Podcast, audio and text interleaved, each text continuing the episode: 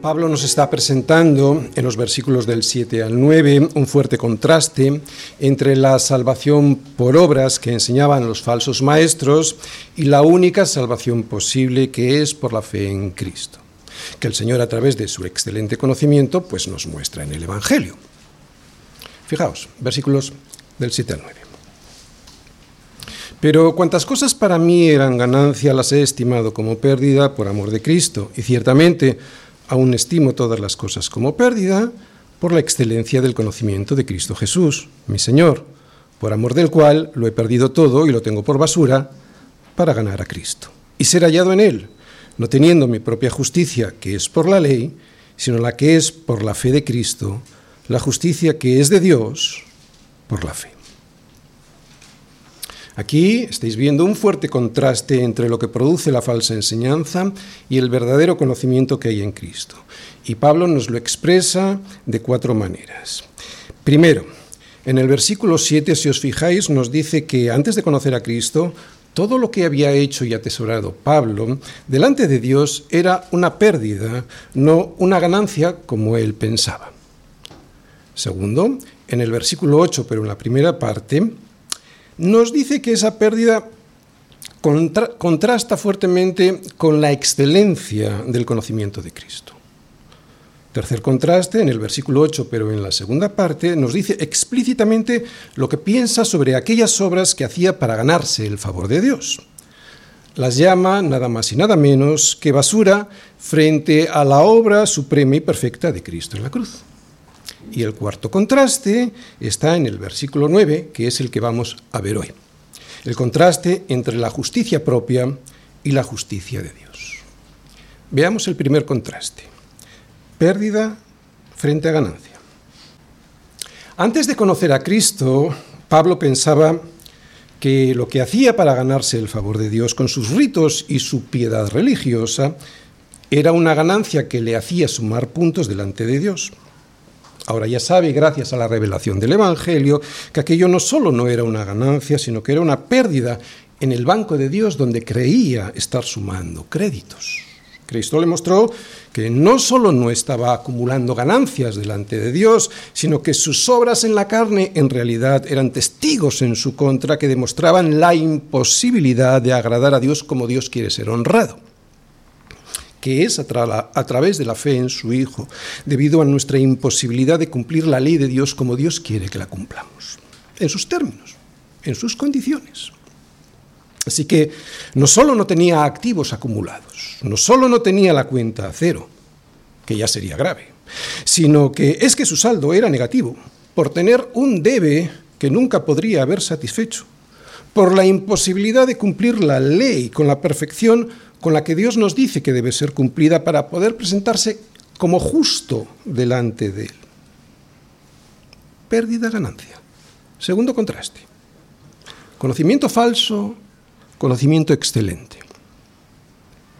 En la primera parte del versículo 8 nos dice que esa pérdida que ha descubierto contrasta fuertemente con la excelencia del conocimiento de quién es Cristo, o sea, una fuerte, un fuerte contraste entre la falsa enseñanza y, y quién es realmente Cristo, lo que ha hecho por mí y lo que hará por mí. Es tan excelente Cristo, Dios hecho carne, es tan excelente lo que hizo en la cruz para salvarme, perdonándome gratuitamente mis pecados mediante la fe en ese sacrificio. Y es tan excelente lo que hará en mí gracias a esa obra de Dios, de Cristo en la cruz, resucitando de la muerte, para que yo también sea resucitado con Él, junto a Él, a una nueva vida. Es tan excelente esa obra de Cristo que la suma de todos los esfuerzos humanos por intentar conseguir esa misma obra, Pablo los considera ahora ya una pérdida de tiempo, una trágica pérdida que lo hubiese llevado a la perdición eterna. Así que pérdida, ganancia, conocimiento falso, conocimiento excelente, tercer contraste, excremento, obra perfecta. Ya en la segunda parte del versículo 8 nos dice explícitamente lo que piensa de aquellas obras que él hacía para ganarse el favor de Dios. Las llama nada más y nada menos que pura basura. En griego dice literalmente caca Para Pablo esas obras eran literalmente excremento frente a la obra suprema y perfecta de Cristo en la cruz. Era tal el entendimiento que ahora Jesús le había dado de lo que estaba haciendo con su vida, que no tiene ningún problema en definir de esta manera las obras que estaba haciendo para poder ser aceptado delante de Dios.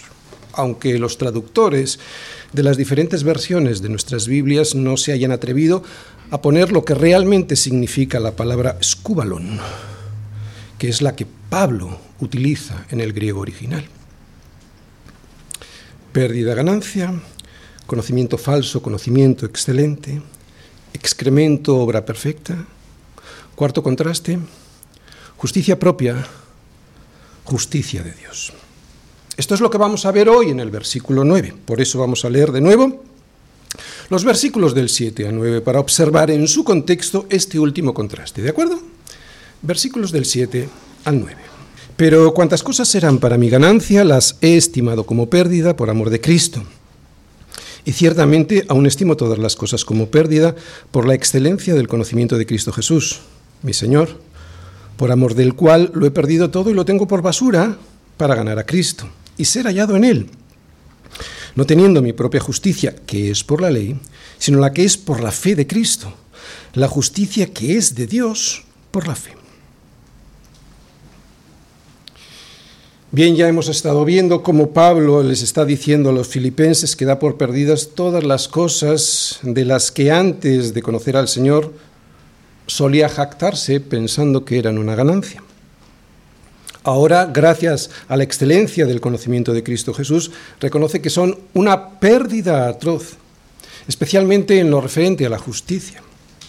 Antes tenía un conocimiento de la justicia completamente equivocado sin embargo, ahora el conocimiento excelente que le ha revelado el Señor le hace ver la realidad de su pobre corazón y rectifica. Y esta enseñanza que el Señor le dio, ahora nos la da Pablo en forma de contraste en el versículo 9. Vamos a ver dos tipos de justicia. Versículo 9. Y ser hallado en él, no teniendo mi propia justicia, que es por la ley, sino la que es por la fe de Cristo, la justicia que es de Dios, por la fe. ¿Cuál es la verdadera justicia? Y los dos caminos para que se manifieste esa justicia. Filipenses 3, versículo 9. Muy bien, el tema de hoy, el tema de la predicación de hoy es averiguar cuál es la verdadera justicia, aquella que nos puede llevar delante de Dios y no ser destruidos. Y veremos que hay dos caminos para construirla, pero para conseguirla. Nos habla ahí, lo vemos, de una justicia propia y de otra justicia que es la de Dios. La justicia propia que es la que eligen unos aquellos que no aceptan a Cristo, ¿no? La de Cristo, la justicia que les da Cristo porque creen que será suficiente para poder ser salvos de la ira que se desatará por parte de Dios en el día del juicio final sobre aquellos que no tengan la justicia perfecta basado en sus propias justicias y la justicia de Dios, que es por la fe en el sacrificio de su Hijo. Esto es lo que vamos a ver y lo voy a expresar, lo voy a exponer a través del siguiente esquema. Fijaros, primera parte. Introducción, definición de justicia y su aplicación. Segunda parte. ¿Cuál es nuestra justicia? Se ve en el versículo 9. Tercera parte. ¿Cuál es la justicia de Dios? También lo veremos en el versículo 9. Y cuarta parte, ¿cómo puedo apropiarme de la justicia de Dios? También en el versículo 9. Primera parte, introducción, definición de justicia y su aplicación. El tema de la justicia es una de las constantes por toda la escritura. La justicia es lo que es justo. Pero ¿qué significa justicia en nuestro entorno cultural? Pues es un conjunto de valores esenciales, sobre el que debe basarse una sociedad y que surge de un consenso amplio sobre lo que es bueno y lo que es malo, para de ahí poder organizar las relaciones entre las personas. Esto es lo que es justicia desde un punto de vista cultural, moral. Y en un sentido formal, material, la justicia es el conjunto de normas emitidas y codificadas por el Estado, y que luego aplica a ese Estado a través de jueces y de organismos competentes que velan por su cumplimiento de forma imparcial, sancionando cuando no son respetadas. ¿De acuerdo? Este concepto es muy fácil de entender cuando lo aplicamos a un Estado. Todos vivimos en países que tienen leyes basadas en su concepto cultural de lo que es bueno y malo. Tú puedes decir que pasas de ellas, que no te preocupan, pero estás sometido a esas leyes, lo quieras o no. Pues de la misma manera pasa con las leyes de Dios. Él ha declarado y revelado su ley. Y nos gusten o no sus normas, eso es completamente irrelevante, todos estamos sometidos bajo su ley. Es un hecho, nos guste o no, que cualquier persona que ha nacido y vive en este mundo está sometida a la ley que Dios ha dictado y revelado en su palabra, incluso en los corazones de los hombres y que se revela a través de la conciencia. El problema viene cuando nos preguntamos cómo poder afrontar su cumplimiento. ¿Cómo poder ser justos? ¿Qué hacer para afrontar las exigencias de la ley de Dios? Pues Pablo nos muestra dos caminos. Vamos a verlos enseguida, pero antes me gustaría decir que la justicia, aunque Pablo lo explica muy bien, no es un tema exclusivo de Pablo. Antes de que él expusiese en sus epístolas cuál es la verdadera justicia, la que Dios nos va a exigir para poder ser salvos de su ira, ya que es el libro más antiguo de la Biblia, nos muestra la gran pregunta que cualquier humano, cualquier ser humano se plantea en algún momento de su vida. ¿Y cómo se justificará el hombre con Dios? ¿Qué le vamos a decir a Dios cuando lleguemos a su presencia y tengamos que justificar nuestro comportamiento? ¿Saldremos indemnes? ¿Saldremos absueltos? ¿Pasaremos el examen? ¿Serán suficientes nuestras justicias y las explicaciones sobre los innumerables incumplimientos de sus exigencias para que Dios perdone nuestras faltas y pecados sin dejar de ser justo? ¿O para ser justo Dios deberá ser bueno y por lo tanto imparcial y por eso deberá aplicar la ley velando por su cumplimiento, como hacen los jueces en nuestro país, sancionando si no hemos respetado esas normas? Este es nuestro problema. Este es el mayor de los problemas del ser humano. No hay otro mayor problema que este que tengamos que resolver que el que planteó Job hace ya más de cuatro mil años. ¿Y cómo se justificará el hombre con Dios? Podemos vivir en esta vida despreocupados de este asunto, sí. Pero cuando nos llame el juez supremo y tengamos que explicar el incumplimiento de sus leyes, ¿qué diremos para justificarnos? Este es el asunto más importante al que el hombre se ha, de enfrentar, ¿no? Aunque ahora muchos vivan sin pensar en ello. ¿Será suficiente lo que el hombre ha conseguido por sí mismo y en lo que se gloría, o en aquel fatídico momento, sin duda el más importante de todos, se dará cuenta de lo que Pablo nos advierte? Que todas aquellas obras en las que él se había jactado, ahora las ve como excremento, un excremento que solo se merece ser evacuado por el retrete para no verlo nunca más. Tanto en la justicia humana como en la de Dios hay dos vertientes. ¿De acuerdo? La justicia tiene dos caras. Fijaos en Romanos 3, 20 al 26. Vamos a ir a, eh, a verlo en un momentito. Ahí Pablo nos explica estas dos vertientes de la justicia. La aplicación de la ley por parte de un juez, cara, y la obediencia de esa ley por nuestra parte, cara B. ¿De acuerdo? Las dos caras forman parte de la misma moneda, las dos caras son la justicia. Cara, ¿cuándo se hace justicia? Cuando un, un, juez aplica la ley de forma imparcial. Por lo tanto, sancionando cuando no es respetada. Es lo que vemos y aceptamos en cualquiera de nuestros países. Cara A. Cara B. ¿Cuándo se hace justicia?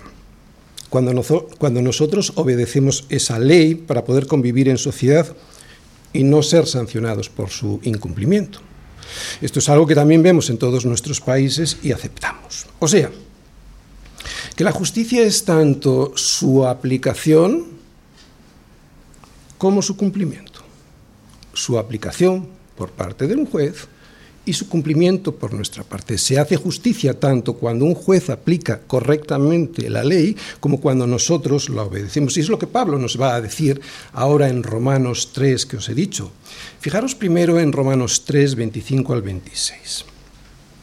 Ahí vemos la justicia como la aplicación por parte del juez, o sea, la cara de la justicia. Dice así, Cristo, a quien Dios puso por propiciación por medio de la fe en su sangre, ¿qué estamos viendo? Estamos viendo el pago del pecado, o sea, el derramamiento de la sangre. ¿Os dais cuenta? Estamos viendo la aplicación por parte del juez de la justicia. Otra vez, Cristo, a quien Dios puso como propiciación por medio de la fe en su sangre, para manifestar su justicia, a causa de haber pasado por alto en su paciencia los pecados pasados, con la mira de manifestar en este tiempo su justicia, a fin de que Él sea el justo y el que justifica al que es de la fe de Jesús.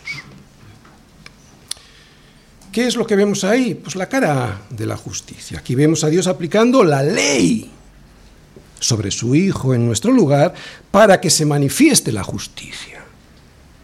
Así que la justicia es, esta justicia es la justicia de Dios.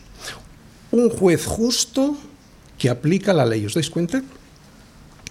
El Hijo aceptó cumplir la sentencia en nuestro lugar y el Padre, como juez, bueno y justo, lo que hace es ejecutar la sentencia para que la justicia quede sin mancha. Esta es la cara A de la justicia. Un juez aplicando las leyes imparcialmente y sancionando cuando la ley es incumplida. Cara B. Nos vamos a Romanos 3 también, pero en los versículos 20 al 22. Leemos. Es el cumplimiento por nuestra parte, ¿de acuerdo? Hemos visto a un juez aplicando la justicia, ahora vamos a ver el cumplimiento por nuestra parte. Lo vamos a ver en negativo, pero es el cumplimiento. Dice así, ya que por las obras de la ley, este es el cumplimiento por nuestra parte.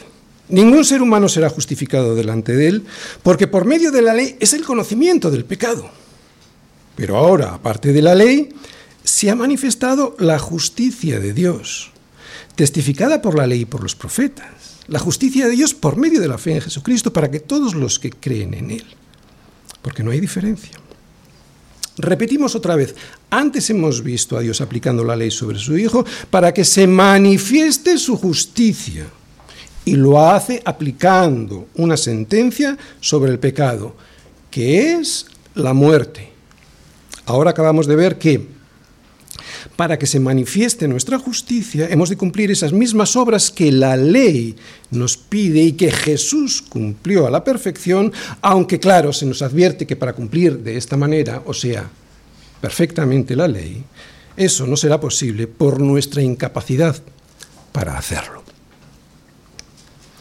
Es de lo que Pablo se dio cuenta, que la justicia tiene dos caras y que había fallado en las dos había fallado en el cumplimiento positivo de la ley de Dios, cara B, y también, precisamente por haber fallado en ese cumplimiento, iba a ser condenado en el juicio que Dios iba a emitir sobre ese incumplimiento, cara A.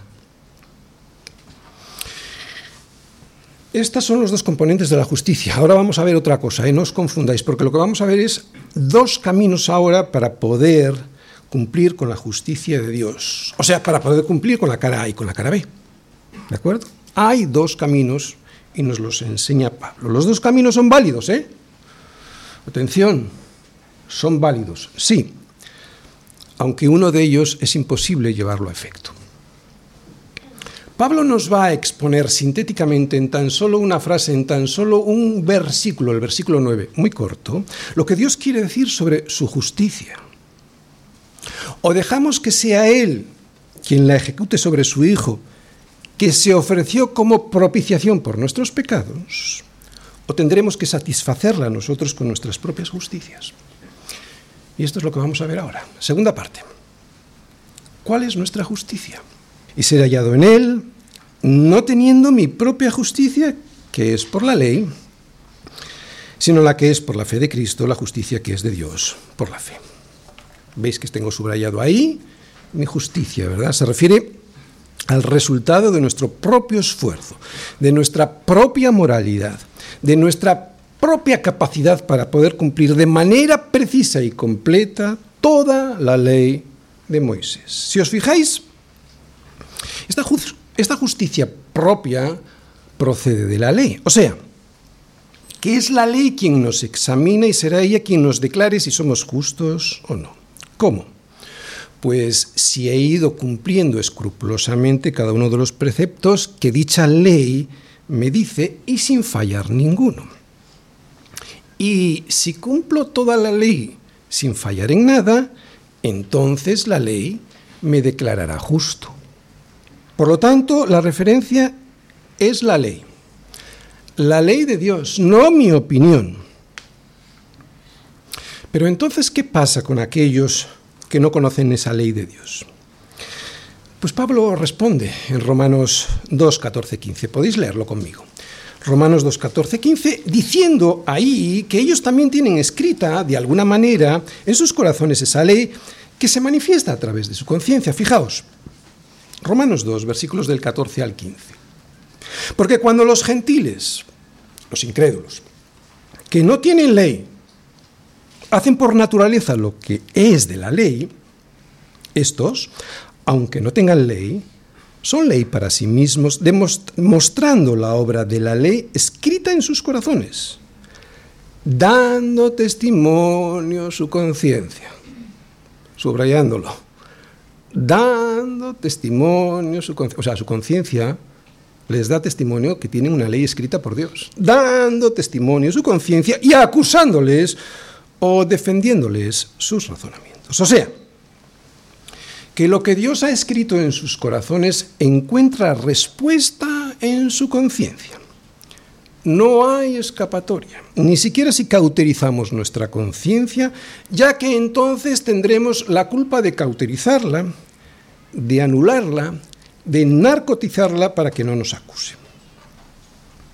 Este es el camino que siempre eligen los que desprecian la sangre de Jesús como propiciación por sus faltas y pecados. No sé si os ha pasado, pero cuando yo he compartido el Evangelio con amigos y familiares, siempre, siempre, siempre me han dicho que si alguien tiene el camino al cielo despejado, ese es él o ella. Siempre. Y lo dicen convencidos de verdad. Yo me lo tengo ganado. Recuerdo la última vez que por la calle me encontré con una amiga y le compartí el Evangelio. Y no hacía más que decirme, yo, yo me tengo ganado el cielo. Claro, yo, yo, yo lo entiendo. Y de hecho, para mí es una mujer, pues creo que bastante mejor que yo. Pero no se lo tiene ganado. Esa es su justicia propia. Vemos que Pablo, antes de conocer a Jesús, decía lo mismo. En cuanto a la justicia que es en la ley, soy irreprensible. Exactamente lo mismo, ¿os dais cuenta? ¿Y qué quería decir Pablo con esto de irreprensible? Bien, él pensaba de sí que era irreprensible porque cumplía fielmente con todos los mandatos ceremoniales de la ley de Dios. Pero después de ver la excelencia del conocimiento de Cristo Jesús, se dio cuenta de que solo en ese aspecto era irreprensible. El Señor le mostró que veía la ley de Dios como el cumplimiento estricto de los holocaustos y sacrificios que la ley judía ordenaba. Y que sí, que en ese aspecto era irreprensible, pero que solo lo era en ese aspecto, en esa apariencia, en esa envoltura, pero que la ley de Dios era muchísimo más que esa envoltura ritual. En su encuentro con Jesús, vio que en vez de tomar la ley de Dios como realmente era, perfecta, la había sustituido por una justicia propia, por su propia comprensión e interpretación de la verdadera justicia de Dios. Era irreprensible en el cumplimiento estricto de rituales, de las fiestas religiosas y en la alimentación requerida por la ley de Moisés, pero en nada más.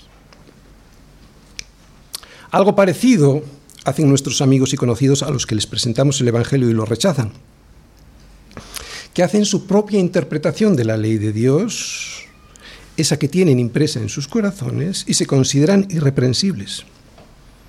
Creen que las faltas cometidas no son tan graves como para que Dios las tenga en cuenta, o sea, que elaboran su propia justicia. Pero el cumplimiento estricto de la ley es muchísimo más que eso. Casi todos dicen lo mismo que decía Pablo, que si es por buenos, ellos los primeros. En cuanto a la justicia que es en la ley, que decía Pablo, irreprensible. Nadie como yo. Dios tiene que valorar mis justicias y aprobarlas como válidas, como suficientes. Pero lo que están haciendo es elaborar su propia interpretación de la ley de Dios. Claro, por eso no creen necesario aceptar el regalo de la muerte vicaria de Cristo en la cruz, porque piensan que Dios lo que quiere es que vivamos una vida buena haciendo todo el bien posible. Pero eso no es lo que Dios dice. Eso es una parte muy pequeña de la ley de Dios. O sea, que ellos elaboran una ley propia y la equiparan con la ley de Dios. ¿Para qué? Para llevarse toda la gloria a ellos. Porque yo puedo, porque yo lo hago. O sea, establecen su propia justicia para no someterse a toda la ley de Dios. Pero el problema es que si eligen este camino, entonces será la ley de Dios completa y sin fallar en un solo punto la que han de cumplir para poder ser aceptados por Él.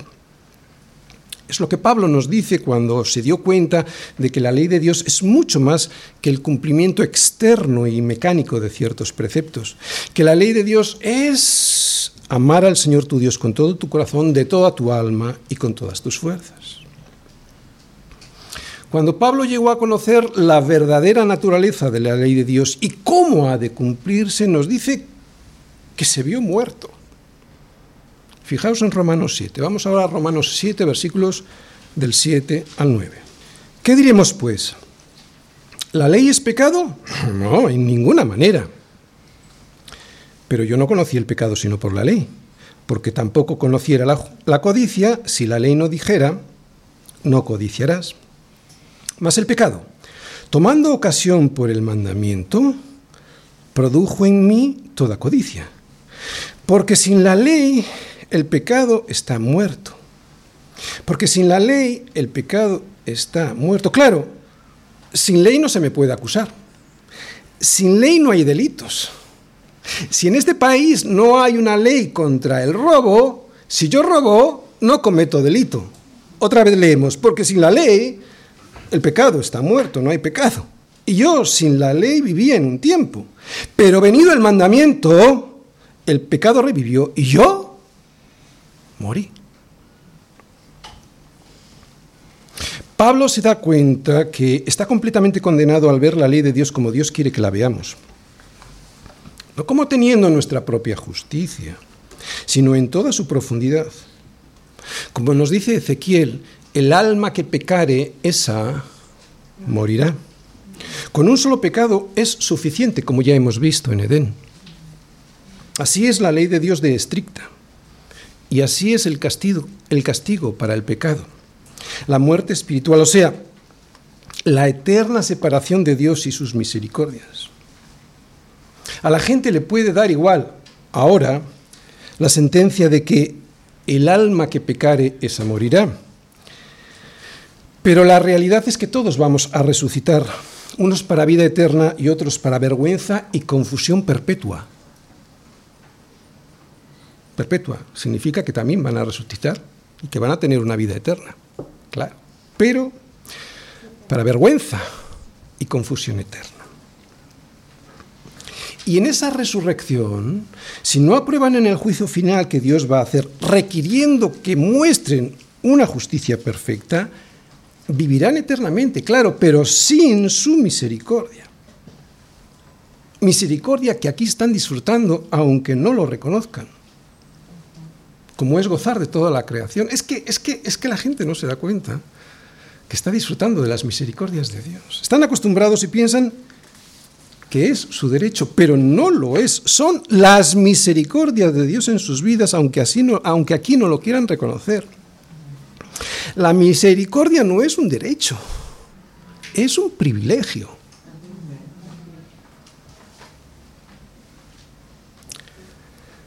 Cumplir toda la ley de Dios y sin fallos, o sea, teniendo mi propia justicia, que es por la ley, es uno de los dos sistemas que Dios ha contemplado para poder acceder a su presencia sin ser destruido. Pero es el que Pablo nos dice que no quería. Por eso dice, no teniendo mi propia justicia, que es por la ley. Pero ¿cuál es el otro camino? Tercera parte. ¿Cuál es la justicia de Dios? Lo tenemos ahí subrayado, ¿verdad? Y ser hallado en él, no teniendo mi propia justicia, que es por la ley, sino la que es por la fe de Cristo, la justicia que es de Dios por la fe. Bien, aquí lo que estamos viendo es aquella excelencia del conocimiento de Cristo Jesús. Este es el verdadero mensaje del Evangelio. Aquí está la, per, la perla de gran precio que muchos desprecian. La justicia que es de Dios. ¿Y cuál es la justicia que es de Dios? Bien, pues tiene dos características, por eso las tenéis subrayadas ahí. Primera característica, la, justicia que es de Dios no es lo que pide o exige, eso ya lo vimos en la ley. La justicia que es de Dios es la que Él nos proporciona como regalo, por gracia. Esta es la justicia que es de Dios, la que Cristo cumplió por mí y me da por gracia. ¿De acuerdo? Segunda característica, que la podemos recibir por fe, solo por fe, no por obras. Volvemos a repetir. Ahí vemos, como os digo, las dos características de la justicia que es de Dios. Primera característica, la justicia que es de Dios es la que Él proporciona, no la que Él exige, eso lo vimos en la ley. Y segunda característica, ¿cómo lo hace? Por la fe. Esta justicia es la que le hace decir a Pablo que estima todas las cosas como pérdida por la excelencia de este conocimiento, del conocimiento de Cristo Jesús. Es un conocimiento que te lleva a la fascinación, al arrebato, al asombro al saber que Dios, al yo no poder presentar una justicia que le satisfaga, me da la suya propia pagando Él lo que a mí me tocaba pagar por mi alma. ¿Por qué? Porque el alma que pecare esa morirá. Dios cumpliendo su sentencia por mí para que su justicia quede impoluta. Cristo pagó y como ha pagado, el diablo no se puede cobrar nada porque ya no hay deuda que cobrar, ¿entendéis? Claro. Si Dios mirara por otro lado y nos perdonara sin haber pagado Él, el diablo le, le podría haber acusado de injusto porque tú dijiste, el alma que pecare, esa morirá y están vivos. Por eso era necesaria satisfacerle esa justicia. Pero una vez satisfecha, ya no hay deuda que cobrar por parte del diablo. Esto es el Evangelio. Que podemos satisfacer las exigencias de la ley de Dios si estamos en Cristo y que Dios pueda aceptarnos sin que quede comprometida su justicia, claro. Sigue siendo justo, completamente justo. Él sigue siendo justo porque ya se pagó. Claro, no hay conocimiento más excelente que este, que la justicia que Dios nos proporciona en Cristo es la suya y no la mía. Bien, esta es la primera característica mm, de su justicia, pero ¿cuál es la segunda? ¿Cómo me la proporciona? Pues Pablo lo dice, por la fe. Esta justicia, que recordamos que es la de Dios mismo, se me imputa por creer en el sacrificio de Cristo en mi lugar, o sea, por la fe en Cristo. Todo está en Cristo. Todo está en Cristo. ¿Cómo puede ser esto posible? Pues gracias a la encarnación del Señor.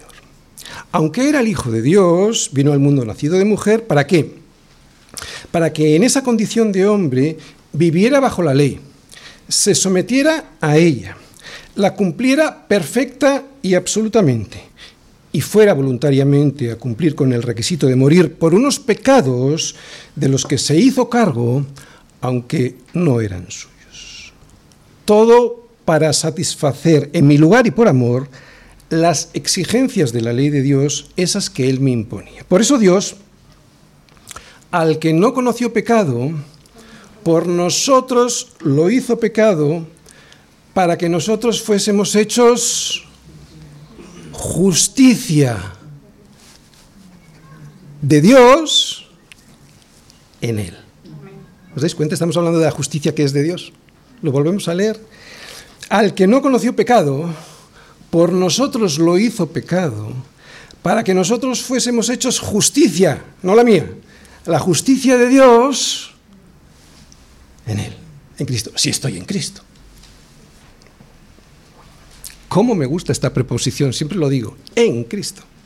Justicia de Dios en Él. De modo que ahora Dios toma esa justicia y nos la da por fe a los que la aceptamos. Por eso ahora tú y yo, como Pablo en su día, podemos decir que no tenemos nuestra propia justicia, que es por la ley, sino la que es por la fe de Cristo, justicia que es de Dios por la fe. Así es la justicia de Dios. Y nos la da tal y como somos, por la fe. Pero ¿qué significa exactamente que ahora tenemos la justicia de Dios por la fe? Lo primero que hay que decir es que nuestra justicia no es parte de esa justicia. ¿De acuerdo? Somos absolutamente injustos examinados por la ley de Dios. Esta justicia que se nos imputa es enteramente de Cristo. Por lo tanto, si es enteramente de Cristo, nada podemos hacer para mejorarla o completarla. La justicia que se nos imputa, que se nos adjudica por la fe, es en Cristo. Él es nuestra justicia. Y si estamos en Cristo, se nos regala esa justicia entera y perfecta como si la hubiésemos realizado nosotros personalmente. Otra vez, la justicia, como dice Pablo, es de Dios y es Dios quien me la da así entera por fe. Mi fe no me hace justo, cuidado con esto porque mucha gente se jacta de su fe. Y hasta la fe te es regalada. Mi fe no me hace justo, mi fe, que también me es regalada, es la que me hace llegar la justicia de Dios que me salva de la ira venidera. O sea, que mi fe es el canal por el cual desciende la justicia que es de Dios. Que quede claro, mi fe no me hace justo. Quien me hace justo es Dios a través de la fe. Eh, quiero decir otra vez esto para que quede fuera toda nuestra jactancia con respecto a nuestra fe. Otra vez, mi fe no me hace justo, me hace justo Dios a través de la fe. Es así como puedo apropiarme de la justicia que es de Dios. Cuarta parte. ¿Cómo puedo apropiarme de la justicia de Dios? Seguimos en el versículo 9. ¿Cómo me gusta estas cuatro palabras? Ser hallado en Él. Y ser hallado en Él no teniendo mi propia justicia que es por la ley, sino la que es por la fe de Cristo, la justicia que es de Dios por la fe. Ser hallados en Él es lo más fascinante que nos puede ocurrir y es lo que anhela mi alma. Mi fe en Él, o sea, en su vida, en su muerte y en su resurrección, produce un milagro, formar parte de Él. Escucha bien, al estar escondido en Él, todo lo suyo me pertenece, no como derecho, sino como gracia. Por lo tanto, ser hallado en Él significa que todo lo que es cierto en Él también lo es en mí. ¡Wow! ¿Te das cuenta? Que todo lo que es cierto en Él también lo es en mí. O sea, que su justicia se convierte en mi justicia y entonces soy liberado de la culpa de la que me acusaba la ley y por lo tanto también de su castigo. Esta es la excelencia del conocimiento de Cristo Jesús y por la que Pablo daba todo lo anterior por perdido. Que ahora mismo, y a pesar de ser un pecador, estoy libre de cualquier culpa como si hubiese cumplido toda la ley de Dios a la perfección. ¿cómo no va a ser todo comparado con Cristo una auténtica basura? No solo, nos, no solo somos perdonados, es que recibimos el regalo de la obediencia de Jesús. Delante de Dios, y a pesar de ser quien soy, he sido vestido con la vestidura blanca de la obediencia perfecta. Alguien puede decir que fácil. Pues no, no es fácil. Si fuese fácil, todo el mundo el mundo entero estaría en Cristo, en Cristo, para en aquel día del juicio ser hallado en Él. Pero no es así porque es muy difícil, muy difícil aceptar este regalo debido al orgullo humano. Así que de fácil, nada.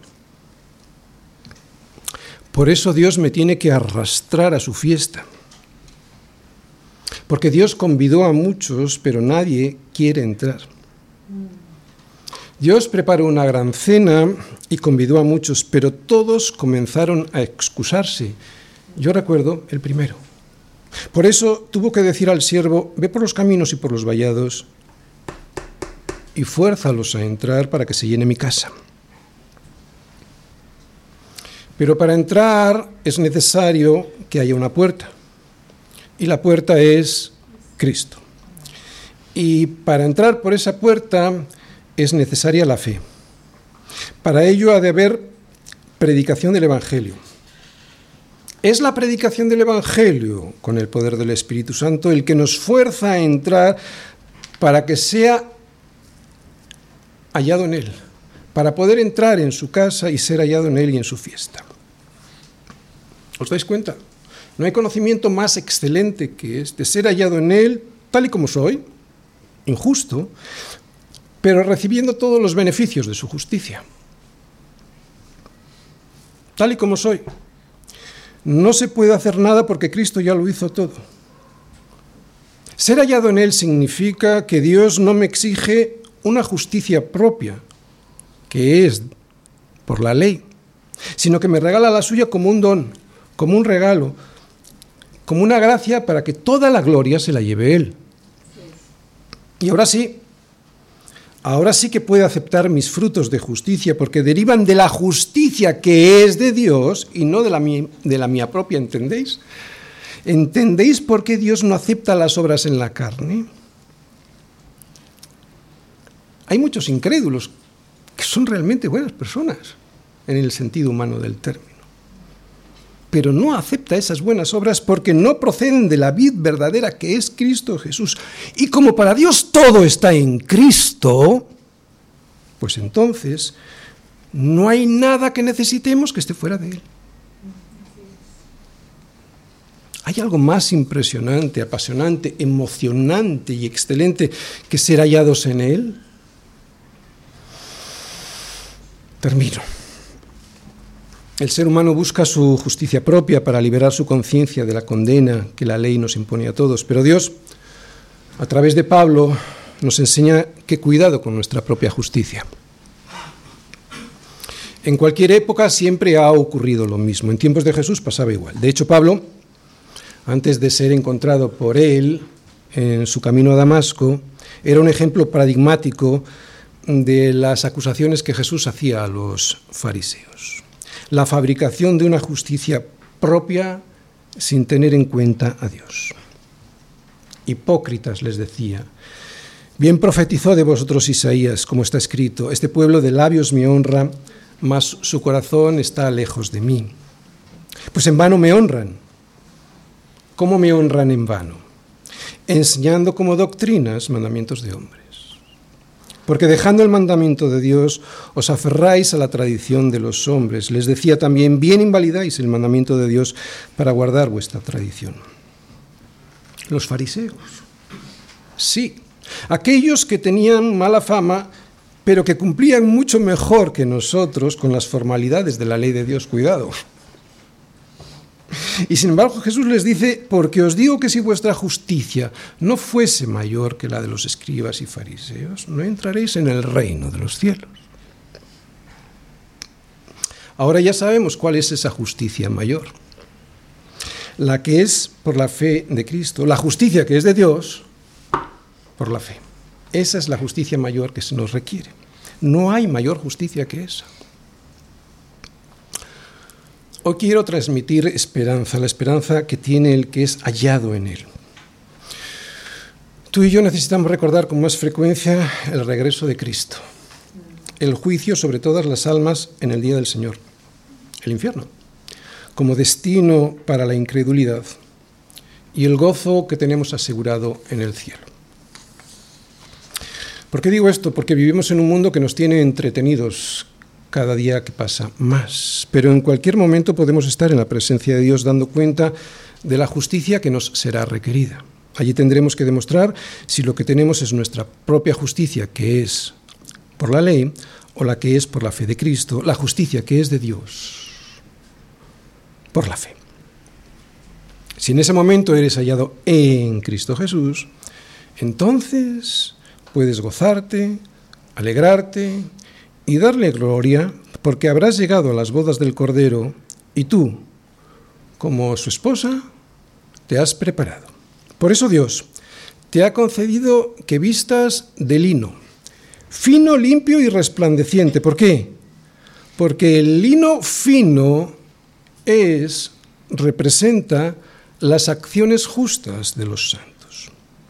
Ese lino fino, limpio y resplandeciente que Dios te ha concedido, es la justicia que es de Dios por la fe. La justicia de Cristo mismo, y es con esa justicia con la que estamos vestidos siempre delante de Dios. Este es el excelente mensaje del Evangelio. Lo puedes creer o no, pero eso no impedirá que la justicia, esa por la que cualquier ser humano implora a lo largo de toda su vida sin darse cuenta que clama por la venida de Cristo, se manifiesta en el día en el que Él regresa por los suyos. ¿Os dais cuenta? Los incrédulos también anhelan la justicia perfecta. Cuando la imploran, lo que están pidiendo es que Cristo regrese por segunda vez para que la justicia se haga manifiesta. Sin darse cuenta, están pidiendo por la segunda venida. Y en aquel día te recompensará a ti por haber cumplido la ley, aunque fuera Cristo quien lo hiciere, quien lo hiciera.